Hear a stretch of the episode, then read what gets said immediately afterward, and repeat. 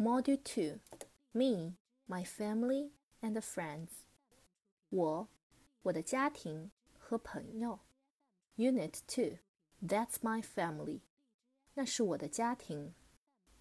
旧知复习：tall, short, big, small, fat, thin, father mother, grandfather, grandmother, me.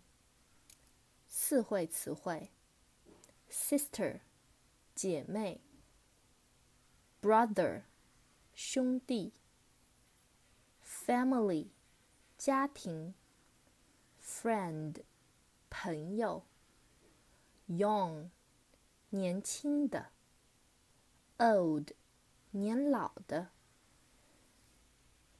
三会词汇：has，有；kind，和蔼的；dear，亲爱的；mummy，妈妈；daddy，爸爸；insect，昆虫；jar，罐子；in，在里面。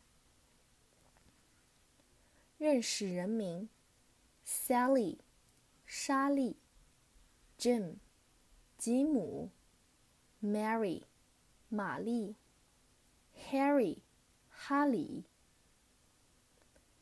认读词组：My brother，我的兄弟；Your sister，你的姐妹；My family，我的家庭。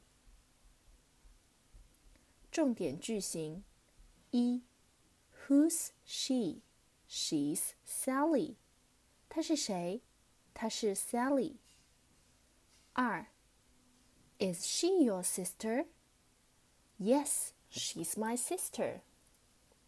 她是你的妹妹吗？是的，她是我的妹妹。三，Is your grandmother fat? No, she isn't fat. She is thin.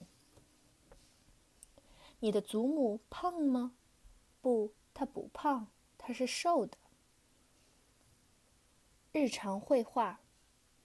一，How many people are there in your family？你家有几口人？There are five people in my family。我家有五口人。二，Who are they？他们是谁？They are my grandfather, my grandmother, my father, my mother, and me。